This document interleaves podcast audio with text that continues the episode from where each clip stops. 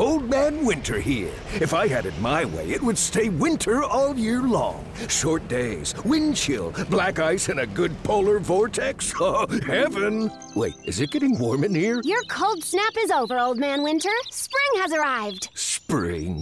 Spring is here, which means it's the perfect time to get away in the Hyundai you've always wanted. Visit the Hyundai Getaway Sales Event, where you can get great deals on all of our award-winning Hyundai models, like the tech-filled Tucson and Kona, as well as the spacious Palisade. Enjoy wherever you go with the peace of mind that comes with America's best warranty and three years or 36,000 miles of complimentary maintenance. But hurry in, these deals won't last. Add more joy to your journey at the Hyundai Getaway Sales Event. Now get 0% APR or up to 1500 bonus cash on the Hyundai Tucson. Now, during the Hyundai Getaway Sales Event. Offers end soon. Call 562 314 4603 for details. With the Lucky Land slots, you can get lucky just about anywhere. This is your captain speaking. Uh, we've got clear runway and the weather's fine, but we're just going to circle up here a while and uh, get lucky. No, no, nothing like that. It's just these cash prizes add up quick. So I suggest you sit back, keep your tray table upright, and start getting lucky. Play for free at LuckyLandSlots.com. Are you feeling lucky? No purchase necessary. Void where prohibited by law. 18 plus terms and conditions apply. See website for details.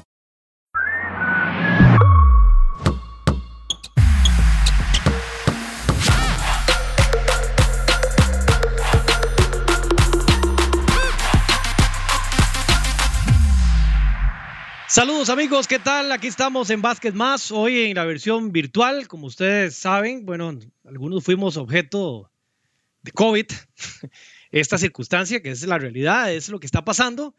Eduardito y yo pasamos por esta ruta, yo ya volví a la oficina, Eduardito ya está cerca de volver y estoy seguro que la próxima versión que tendremos de Básquet Más ya la haremos en el estudio de TD Más, pero no queríamos dejar pasar la oportunidad de compartir con ustedes esta semana, después de que tenemos dos de no, no, no estar con ustedes, y hablar de temas muy interesantes. Eduardo, ¿qué tal? ¿Cómo va eso? La gorra tuya me lleva al tema, ¿verdad? Pero está bien, porque hay un tema que quiero proponerte que, que, tiene que ver con, con, un integrante de ese equipo. ¿Todo bien, Eduardo? Saludos, Jota, y para todos eh, los amigos que nos acompañan acá en Basket Más. Pues sí, por eso mismo me puse hoy la gorrita de Golden State en honor a Wardell Stephen Curry que está haciendo algo histórico en la NBA. Y creo que por ahí va el tema, por ahí podemos empezar en una semana hermosa que hemos tenido en la NBA. De hecho, el día lunes dos partidos que se van a dobles tiempos extra. Hemos tenido resultados impresionantes, partidos muy, muy, muy buenos. Así que hay mucho de qué hablar porque estamos entrando en una etapa muy, muy bonita de lo que se viene para la NBA. Sí, Eduardo, a ver, eh, los playoffs de la NBA, eh, especialmente el play-in, estará iniciando en cuestión de 29 días, si no me equivoco, ¿verdad? Y entonces está claro de que estamos ya entrando a una etapa muy determinante de la temporada. Yo te hago la siguiente pregunta y mi debate va, va sobre esta ruta, eh, Eduardo. Si yo te dijera cuáles son, o te preguntara cuáles son los nombres más rimbombantes que vos considerás deben ser tomados en cuenta para MVP de la liga, ¿cuál es tu ruta? ¿Cuáles son tus nombres? Y dame las razones. Y yo te voy a preguntar, además, si lo colectivo también juega para que un basquetbolista sea considerado MVP, que es un premio individual. Sí, qué difícil porque debería o debería darse como un premio individual. Debería darse a lo que hace un jugador y lo que representa. Primero, tiene que ser el MVP de su equipo, empezando por ahí. Y después de ahí, no te basta con solo ser el mejor jugador de tu equipo. Tenés que tenerlo por lo menos en pelea de postemporada, me parece. No necesariamente que sea el uno, eh, que tu equipo sea el uno de la conferencia o el uno de la liga, pero sí debería, por lo menos en este caso, por su liderazgo, su equipo estar en pelea de algo, en pelea de clasificar a postemporada. Dame nombre. Te doy una terna. Dele, a ver. Para mí hay tres que deberían estar consolidados. Bueno, hay muchos, pero tratando de bajarlo a tres, el primero para mí tiene que ser Joel Embiid Creo que Joel Embiid está haciendo los números suficientes para ser MVP, tiene a su equipo de número uno en el este, em, es el gran líder y creo que eh, muy, muy dominante Joel Embiid, me parece que es uno. El otro es mi pollo mayor, Nikola Jokic, creo que también Nikola Jokic tiene que estar, no lo estoy dando en un orden de uno, dos y tres, pero estoy dando la terna. Eh, tiene a los Denver Nuggets, un equipo que eh, en el oeste con algunas limitaciones en su momento, pero siendo él el gran eje de los Nuggets de, Denver, los tiene en los primeros 3, 4 puestos de la postemporada, ha estado muy constante y con números espectaculares. Te ha dado dos, dos postes, ¿verdad? Te ha dado dos, dos pivots. Me, falta uno más. ¿Quién más? Sí, tiene que Un ser. más. Tiene que ser Guardel Stephen Curry. Tiene que ser Stephen Curry. Creo que lo que está Ah, haciendo. Stephen Curry, con las limitaciones que tienen estos Warriors, con la ausencia de Clay Thompson, con los números individuales que ha tenido principalmente en este mes de abril, los tiene ahí metidos en el play-in, bajan, suben constantemente, pero, pero los números individuales y lo que está haciendo Stephen Curry creo que tiene que estar para la competencia del MVP. Ok, porque hay gente que me menciona, bueno, he estado escuchando especialistas y de todos, la mayoría descartan a Curry porque es un equipo mediocre, mediocre el equipo en general, ¿verdad?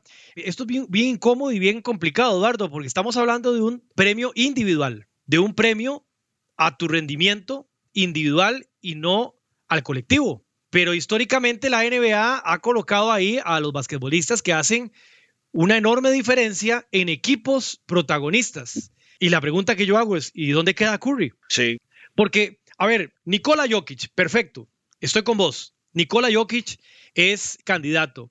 Nikola Jokic y sus Nuggets de Denver, que en este momento los Nuggets de Denver están eh, eh, colocados en la cuarta posición de la conferencia por encima de los Lakers y los Blazers, tienen tres victorias consecutivas, eh, tuvieron algunos descalabros a pesar de que se lesionó Jamal Murray, pero bueno, han ganado ocho de los últimos diez, ya pasaron a los Lakers y están luchando. Perfecto. Pero Nikola Jokic tiene herramientas. Sí, Tiene a Michael Porter Jr. En buena parte de la temporada, lamentablemente ya no lo tendrá para, no tendrá para el cierre, tuvo a Jamal Murray. sí. Ahora le llevaron a Aaron Gordon. Y si vos ves el equipo, el equipo tiene jugadores que se defienden y que te ofrecen una, una buena alternativa. Listo. Jokic, tenés razón, para mí es fantástico. Incluso este lunes en la noche metió una exorbitante cantidad de puntos. Nikola Jokic, el segundo jugador, por ejemplo, que en los últimos dos partidos Nikola Jokic ha metido 75 puntos, ha bajado 30 rebotes, ha dado 15 asistencias. En las últimas 30 temporadas, solo Giannis Antetokounmpo y él lo hicieron. Es más, Jokic en los últimos dos juegos, 76 puntos, 31 rebotes y 15 asistencias son sus números. Son fantásticos. Fantásticos. Increíbles. Hacen muy buenos a los, a, a los demás por su gran capacidad. Te compro esa. Listo. Joel Embiid, sí. Joel Embiid ha tenido una tremenda temporada. Los Sixers son el mejor equipo de la conferencia del este por Joel Embiid en muy buena parte. Pero Eduardo, Joel Embiid tiene un combo muy llamativo armas, de jugadores alrededor. Tiene a Harris, tiene a Curry, A Ben tiene a Simmons. Simmons, a Shake Felton, que lo está haciendo bien. Tiene plataforma. Claro, esa plataforma le permite estar más arriba que otros, ¿verdad? Son los número uno de la conferencia del Este. Pero ve qué curioso, este lunes se enfrentan los Sixers de Joel Embiid, las ausencias, Harris y Simmons, Y Simmons. y Joel Embiid no puede cargar con el equipo para ganarle a los Warriors. Los Warriors le ganan a los Sixers en Filadelfia con un Stephen Curry que metió 49 puntos, metió 10 triples y el jugador que más puntos metió detrás de Curry fue Wiggins con 16. Andrew Wiggins que un día se enciende y un día se apaga.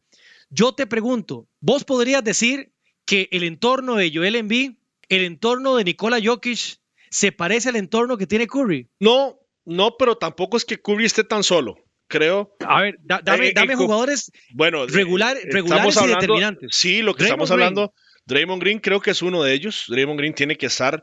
eh, Te la compro. completamente en, ese, en esa terna. Andrew Wiggins, yo he sido, de hecho, sí, creo que aquí hemos sido muy críticos. Yo he sido el más crítico de Andrew Wiggins y ah, está promediando 20 puntos por partido, ha sido más constante. Lo que pasa es que sí, obviamente, eh, es mucho por el estilo de juego, ¿verdad? También de Golden State. Todo pasa mucho por lo que hace Stephen Curry. Eh, en comparación a las armas que tiene Joel Embiid, creo que no. Creo que es más equipo, por supuesto, los Philadelphia 76ers. Tienen muchísimo más jugadores que los Warriors de Golden State. ¿Y los Nuggets? Ahora con la ausencia de Jamal Murray es más pesado, ¿verdad? Jamal Murray tiene tres partidos de estar ausente. Sí, sí, y pero los números de Jokic lo venimos considerando desde hace atrás. tiene más armas los Nuggets de Denver, creo que sí. Creo que sí. Eh, sobre todo porque hay movimientos como lo de Wiseman, por ejemplo, al final, de, al final de cuentas de los Golden State Warriors, que no funciona, el jugador se termina lesionando. Eh, Kevin Looney creo que ha regresado bien, lo está haciendo bien, pero nunca ha sido un jugador tan determinante. Y por supuesto, la ausencia de, de Clay Thompson es el principal detonante que tienen estos Golden State Warriors. Sí, a mí lo que me hace realmente llamar la atención y, y poner el foco de atención sobre Curry es que Curry está teniendo números tan parecidos de aquella temporada de los 73-9, cuando los Warriors terminan con el mejor récord que aún así no fueron campeones de la NBA, pero sin Clay Thompson. Después vos podés decir, bueno, tiene números tan parecidos, un poco más altos, que cuando tenían a Kevin Durant. Sí. Yo lo que te pregunto es, ¿quién desahoga Curry hoy en Golden State para que él pueda repartir la atención? A ver, cuando jugaban Durant, Clay, Curry, aparte del extraordinario pasador que es Draymond Green, perseguir esa pelota era más complicado Claro. que perseguir a los jugadores. Entonces era muy fácil encontrar espacios, porque por ejemplo, Nikola Jokic encuentra oxígeno en Murray, encuentra oxígeno en Michael Porter. Joel Embiid encuentra oxígeno en Simmons, que no tira bien de afuera, pero penetra bien, da buenas asistencias. En Tobias Harris. encuentra, En Tobias Harris encuentra oxígeno. ¿En quién encuentra oxígeno No. hoy Stephen Curry? Entonces, yo te pregunto, ¿no es tan meritorio que a pesar de que sí, el registro de los Warriors es un registro competitivo flojo, tienen 29 ganados y 29 perdidos, de los cuales sin Curry tienen 1-7, yo creería que por números individuales, Curry debería entrar en la discusión. Incluso dices Magic Johnson, lo está diciendo Magic Johnson, no lo estoy diciendo yo, no lo está diciendo cualquiera. Magic Johnson se deshace en elogios con Stephen Curry y afirma que el más valioso de la NBA debería ser Curry. Dijo este lunes en la noche, sin dudas, Curry evacúa cualquier cuestionamiento sobre su calidad de del verdadero MVP. Señores, ese es el verdadero MVP. Pónganse de pie, dice Magic Johnson. Y una de las frases que dice, nadie puede negar, es muy difícil, que el más valioso de la NBA es Stephen Curry. Él es la opción 1, 2 y 3 de los Warriors y se mantiene dominante. Lo dice Magic Johnson. Completamente de acuerdo. Lo que pasa es que el MVP también siempre históricamente se ha dado más allá de los números individuales por el logro colectivo donde llegue tu equipo. Pero ¿no te parece injusto? Pregunto. Pero es que siempre ha sido así. Pero las cosas no tienen por qué ser siempre así. Ok, No, no, no, no. Yo, yo a ver. Eduardo, esto no va a cambiar. No va a ganar Curry. Estoy seguro que no va a ganar Curry. Pero yo te pregunto, y tenemos esta posibilidad nosotros, que nadie nos va a tomar en cuenta por... No, la, la NBA no va a cambiar eso porque lo digamos nosotros o porque lo diga yo, porque al rato vos no estás 100% matriculado. ¿Vos no crees que Curry, que ya por cierto es el mejor anotador de la NBA en este momento, ya pasó a Bradley Beal, que en A 10 Bradley partidos en abril promedia 40 puntos, algo que solo él y Will Chamberlain han hecho en la historia. Cuando Will Chamberlain jugaba con muchachos que le Sí, llegaban por digamos, la cintura. Stephen Curry es el primer jugador de Will Chamberlain en promediar 40 puntos y tirar más de 50% en 10 juegos de un mes. Te voy a dar más datos. Stephen Curry, este es un datazo, Eduardo. Tiene 72 triples en los últimos 10 partidos, 72 triples anotados. Tiene más triples él que Chris Paul, Tobias Harris, Russell Westbrook, Pascal Siakam, Giannis Antetokounmpo y Joel Embiid, ellos anotados. En 10 partidos, Curry metió más triples que todos estos jugadores en la temporada completa. En los últimos 5 partidos, 44.8 puntos por juego, 43 triples anotados y tira para un 55% de 3 puntos. Incluso ayer estableció una nueva marca que superó a Kobe Bryant. Es el jugador con más partidos consecutivos después de 33 años metiendo 30 puntos o más. Ese registro antes era de 10 de Kobe Bryant. Yo te aseguro que si Clay Thompson estuviera en la cancha, uno, los Warriors tendrían mejor récord y Curry estaría metiendo más canastas de tres puntos y estaría metiendo más puntos. ¿Por qué? Porque tendría otro foco de atracción, otro jugador al que el equipo rival Sí. tiene que marcar. Hoy, si vas a enfrentar a los Warriors, sabes que el que tiene que marcar es a Curry. Punto. Los demás, vos podés decir, Eduardo, lo que hemos hablado, que me ganen los demás, pero que no me gane Curry. Y lo está ganando Exacto. Curry, a pesar de eso. Sí, lo, lo está haciendo de una manera estoica, una, una manera ya a nivel de, que llega a lo irreal, porque lo que está haciendo Stephen Curry, principalmente en el mes de abril, es simplemente algo que hay que sentar, sacar los palomitas y, disfrutar y verlo, te guste o no te guste Golden State, y te guste y no te guste la manera de jugar de Stephen Curry, que genera eso también, ¿verdad? Es más, Stephen Curry este año rescató la NBA, J rescató la temporada de la NBA con las ausencias que hemos tenido eh, de LeBron James, de Anthony Davis, de Kevin Durant, que pasa lesionado, que otra vez está lesionado, de James Harden, que también se lesiona cada rato. El que rescató la temporada se llama Stephen Curry.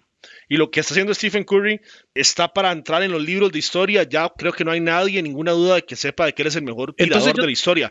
lo que pasa es que lastimosamente tiene que ganar. Entonces, Eduardo, si quitáramos esos criterios colectivos porque los Nuggets de Denver son cuartos de la NBA, sí, por un enorme aporte de, Nikola Jokic, pero porque tiene un entorno que también responde. Si los Sixers son el mejor equipo de la conferencia del Este, porque Joel Embiid está jugando la temporada de su vida, pero Ben Simmons, ya te di un dato hace unos meses atrás, que los Sixers mejoran en cuanto a triples cuando Ben Simmons está en la cancha y Ben Simmons no tira de tres. ¿Por qué? Porque tiene la facilidad con su altura de encontrar, localizar a los lanzadores de tres puntos y porque mejoraron la plataforma, porque definitivamente Giannis Antetokounmpo con sus box de Milwaukee, con Middleton y con Drew Holiday definitivamente son tres grandes figuras que se apoyan entre sí. Y así puedo seguir con Miami que tiene todo ese grupo de personal que va mejorando.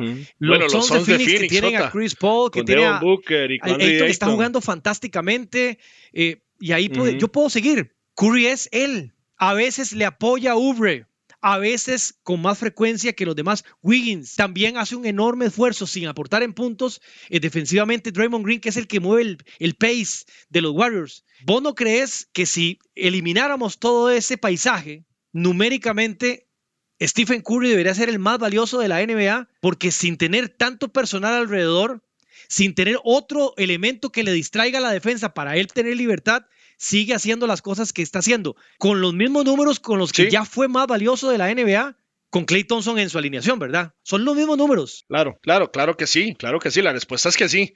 Lo que pasa es que tenés que ganar. lastimosamente tenés que ser un equipo ganador, porque si no, entonces tendríamos que sacar, es más, yo sacaría entonces de este debate o a Jokic o a Embiid y metemos a Bradley Bill, que ha tenido un Pero Bradley Bill tiene, y sí, que tiene a Russell Westbrook. tiene a Russell Westbrook. Sí, pero igual los eclipsa lo que ha hecho Bradley Bill. Entonces deberíamos tener también en el, en el método de conversación a Bradley Bill por lo que ha hecho. ¿Por qué no está Bradley Bill? Porque es un equipo perdedor. Los Wizards de Washington son un equipo perdedor. Y lastimosamente para él se ve opacado su gran rendimiento individual por el récord negativo. ¿Qué le pasa factura a Golden State?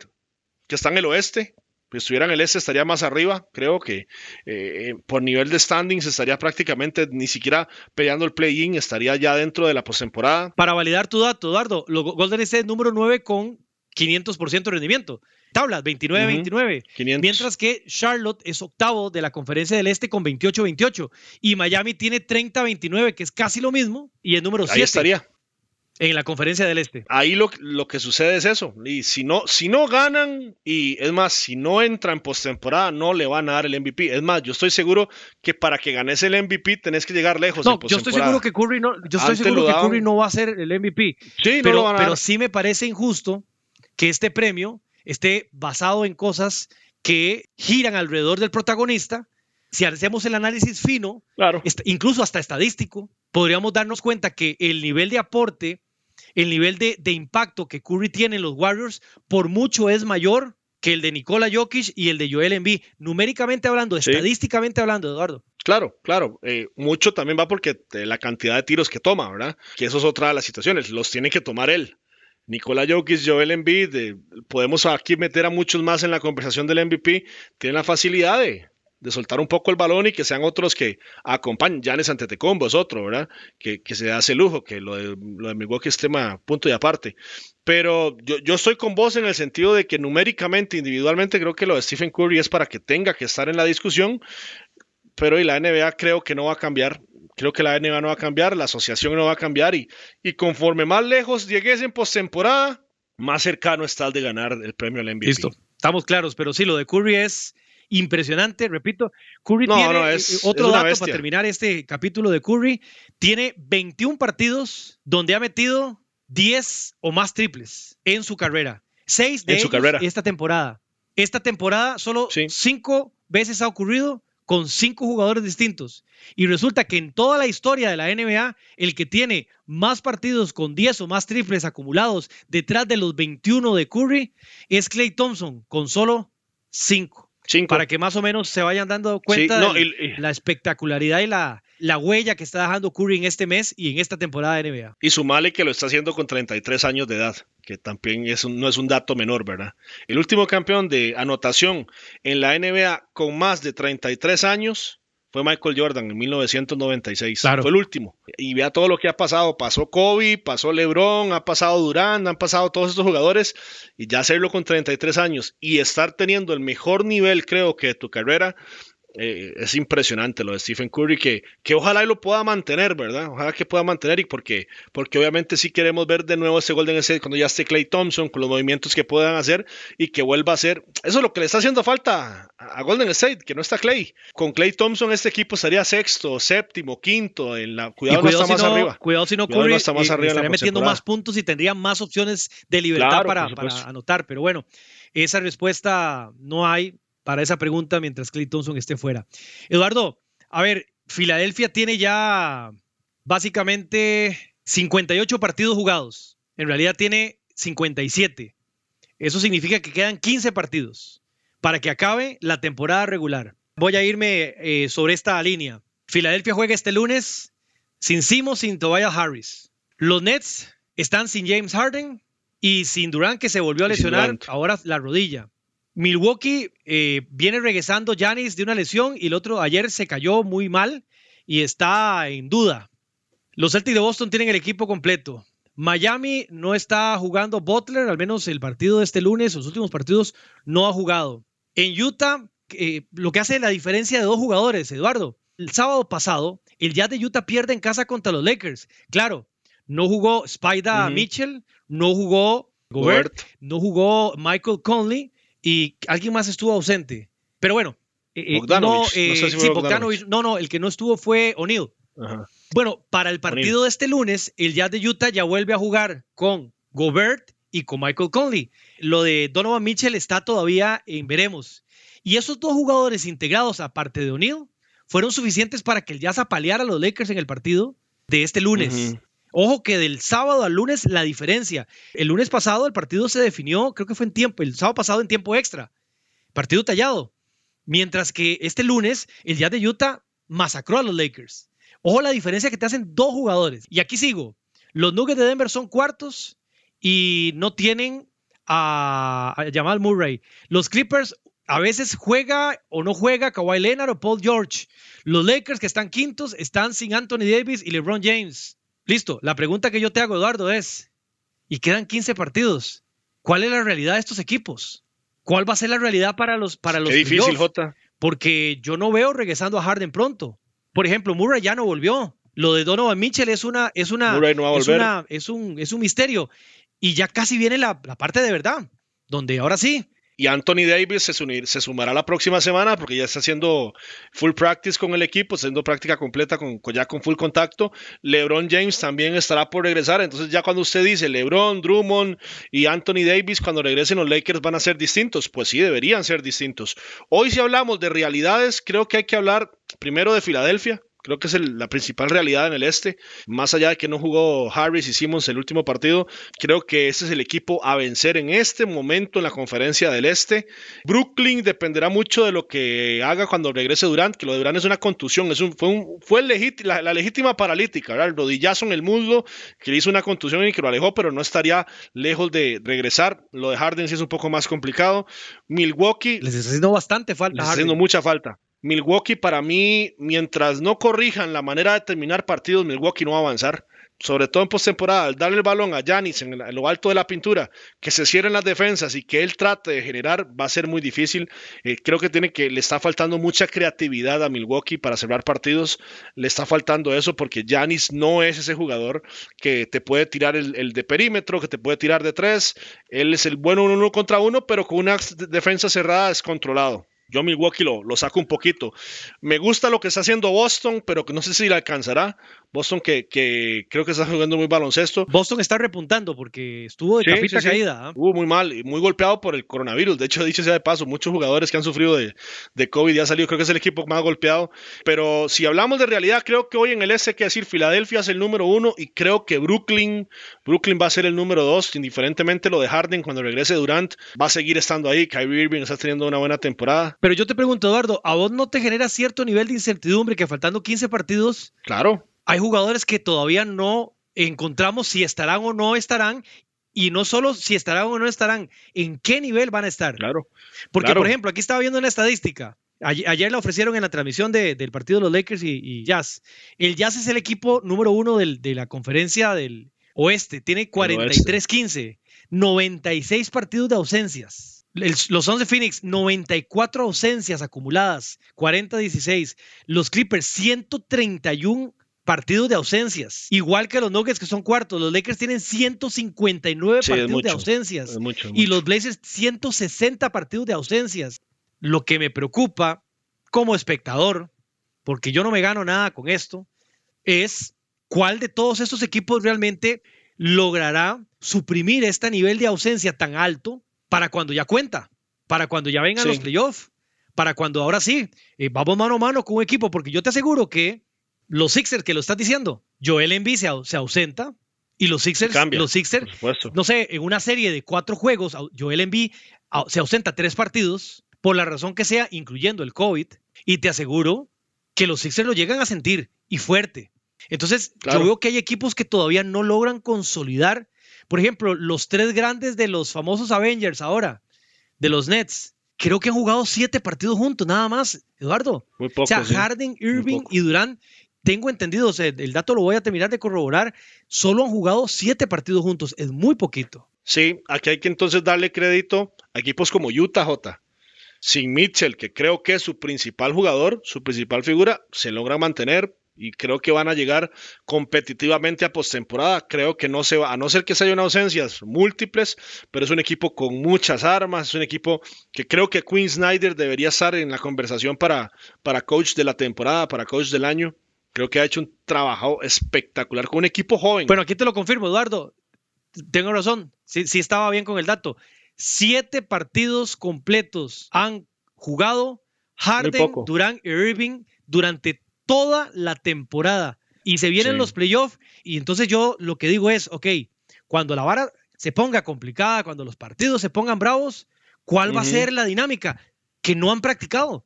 Los, han practicado y aquí se. Los Brooklyn Nets, se, perdón, se, eh, montarán sobre el talento individual, ¿verdad? Qué complicado, Eduardo, porque eh, ahora sí viene la defensa. Por ejemplo, los Brooklyn Nets han jugado ya en esta temporada un total de 58 partidos y solo en 7 sus tres grandes estrellas han actuado juntos. Eso es muy complicado, Eduardo. Muy, muy complicado. poco. Qué curioso que tocas el tema de la defensa, por ejemplo. ¿Cuál es el mejor equipo defensivo del este? Filadelfia. Eso es cierto. Filadelfia es el mejor equipo defensivo y ahí está el número uno. En el oeste, Utah. Aunque los Lakers están ahí, ¿verdad? Metidos eh, curiosamente, mucho por lo que hacía Anthony Davis y mucho por lo que hacía LeBron James, ha bajado en el ranking. Los Lakers siempre estuvieron en el top de equipos defensivos, pero Utah es otro.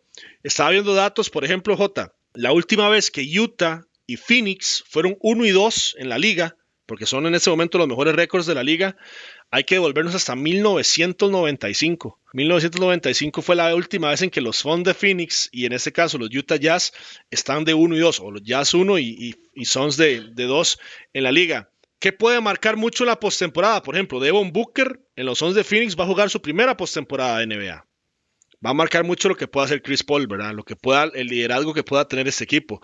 Creo que los Jazz de Utah son la mayor realidad en el oeste, sobre, sobre todo en el sentido de que ya están comprobados en postemporada. Sigue siendo un equipo bastante joven. Eh, pero tiene experiencia John Ingles, por ejemplo, en Bogdanovich, ya Rudy Gobert sabe lo que es jugar postemporada. Creo que esos son los equipos que al final de cuentas pueden marcar la diferencia. Denver se puede meter, los Clippers hay que meterlos en la conversación. Yo veo mucho más realidades en el oeste. Veo mucho más realidades en el oeste. Más o menos, Eduardo, porque en este momento que estamos grabando el podcast, esto lo estamos grabando martes por la tarde, los Clippers acaban de anunciar que Kawhi Leonard está manejando cierto dolor en el pie derecho y será reevaluado la próxima semana, es decir, toda esta semana que viene no va a jugar Kawhi Leonard. Y entonces yo, yo, lo que te digo es, sí, yo sé que son jugadores extraordinarios, pero Eduardo, cuando más cuenta la química del equipo es en los playoffs. Y yo veo que muchos equipos no van a llegar completos ni a los últimos 10 partidos. Van a llegar completos a los últimos 3 o 4 de la temporada regular. Claro. Y se vienen los golpes fuertes que son los playoffs. Y ahí es donde lo que yo te decía, Eduardo, la defensa empieza a entrar en rigor. Y ahora sí, ya no es como los Nets de solo meter puntos porque a, a, Kyrie Irving lo van a tratar de asfixiar, a Durán lo van a tratar de asfixiar y va a empezar el juego físico. Y si vos sabes que hay jugadores que están tocados, vas a tratar de, de, de, castigarlos dentro de las posibilidades y puede que alguno se quede afuera. Entonces, todos estos jugadores. La postemporada deja de ser, deja de ser de transición y se vuelve básquet de media cancha. Exactamente. Entonces, aquí es. Yo la, la gran pregunta que me hago y la preocupación que tengo es que faltando de 15 a 17 partidos de temporada regular, veo mucho equipo incompleto, Veo mucha estrella afuera, mucho jugador que está esperando, tipo Kawhi Leonard, como lo acabamos de anunciar, reevaluaciones físicas para ver si están disponibles para los playoffs y puede que varios de ellos no lleguen a los playoffs o si llegan, Eduardo, llegarán a integrarse a jugar y vos sabés que no es lo mismo llegar y entrar en una serie de playoffs al rigor de los playoffs sin ritmo después de tener eh, un mes y medio 22 días o 15 días de no jugar. Sí, la consternación, pero y aquí hay que darle, creo que mérito a los que se, se, sostuvieron, Jota, como Filadelfia. Creo que Filadelfia tiene que estar en ese momento siendo, sobre todo hoy, una mayor realidad que Brooklyn. Brooklyn llega más con esa incógnita. Y en el oeste, lo de Utah y lo de Phoenix, creo que son dos equipos que, que han estado ahí siempre, durante toda la temporada, de toda la campaña Esperemos que lleguen bien, porque todos queremos ver, por ejemplo, los Lakers. Todos queremos ver a los Lakers con este victory ahora, con Drummond, con Anthony Davis y con LeBron. Eh, queremos ver cómo compiten esos Lakers y queremos ver, por supuesto, a los Brooklyn Nets. Eh, mediáticamente creo que la final soñada para la NBA sería esa, Lakers Nets. Pero lo que pasa es que con esto, Eduardo, te pone... Eh, es, muy difícil. Se te pone muy complicado el panorama porque claro. yo, yo estoy seguro que nadie esperaba que Filadelfia fuera el número uno del este y mucho menos nadie esperaba que ya de Utah fuera el número uno y que los Lakers fueran número cinco de la temporada. Los Lakers están ahí por, la, por las lesiones, claramente, porque Anthony Davis y LeBron James no están, pero nadie esperaba esto. Pensé que iban a bajar más. Eh, yo también. Yo en algún momento pensé que se iban a caer más y eso creo que también hay que rescatarlo. Los Lakers con todo y todo, ahí están, se mantuvieron y, y por lo menos su presencia en postemporada hoy no está en duda. Claro, te tocaría jugar contra Denver, hoy, si fuera la, la postemporada, ¿verdad? Que eso ya ahí, cambia mucho. Contra Denver y viendo cómo nos acomodamos, mira, yo nunca, LeBron va a decir Anthony Davis, una pregunta, ¿cómo vamos a jugar con Andre Drummond si nunca hemos jugado con él? Exacto. Ese es todo un tema, Eduardo. Ese es todo un tema. Pero bueno. Sí, es un tema. Es un tema que tendrán que resolver ellos. Puede poner muy vacilón los playoffs. Puede complicarle la vida a muchos que están esperando cosas de otros equipos. ¿Listo, Darito? Vamos. La próxima semana nos, nos veremos ya presencialmente, por dicha. Esperemos que así sea. Así que gracias a ustedes, muy amables por acompañarnos. Esto es Básquet Más. Eh, estamos en las plataformas de audio y también en el app de TD Más. Y deseándoles a todos que estén eh, muy bien. Nos reencontramos la próxima semana cuando yo creo que ya esta temporada regular está tomando un rumbo definitivo. Que la pasen bien. Una producción de Emotions Podcast para TD Más. Old Man Winter here. If I had it my way, it would stay winter all year long. Short days, wind chill, black ice, and a good polar vortex. Oh, heaven! Wait, is it getting warm in here? Your cold snap is over, Old Man Winter. Spring has arrived. Spring. Spring is here, which means it's the perfect time to get away in the Hyundai you've always wanted. Visit the Hyundai Getaway Sales Event, where you can get great deals on all of our award-winning Hyundai models, like the tech-filled Tucson and Kona, as well as the spacious Palisade. Enjoy wherever you go with the peace of mind that comes with America's best warranty and three years or 36,000 miles of complimentary maintenance. But hurry in, these deals won't last. Add more joy to your journey at the Hyundai Getaway Sales Event. Now get 0% APR or up to 1500 bonus cash on the Hyundai Tucson. Now, during the Hyundai Getaway Sales Event. Offers end soon. Call 562 314 4603 for details. With the Lucky Land slots, you can get lucky just about anywhere. This is your captain speaking. Uh, we've got clear runway and the weather's fine, but we're just going to circle up here a while and uh, get lucky. No, no, nothing like that. It's just these cash prizes add up quick. So I suggest you sit back, keep your tray table upright, and start getting lucky. Play for free at LuckyLandSlots.com. Are you feeling lucky? No purchase necessary. Void where prohibited by law. 18 plus terms and conditions apply. See website for details.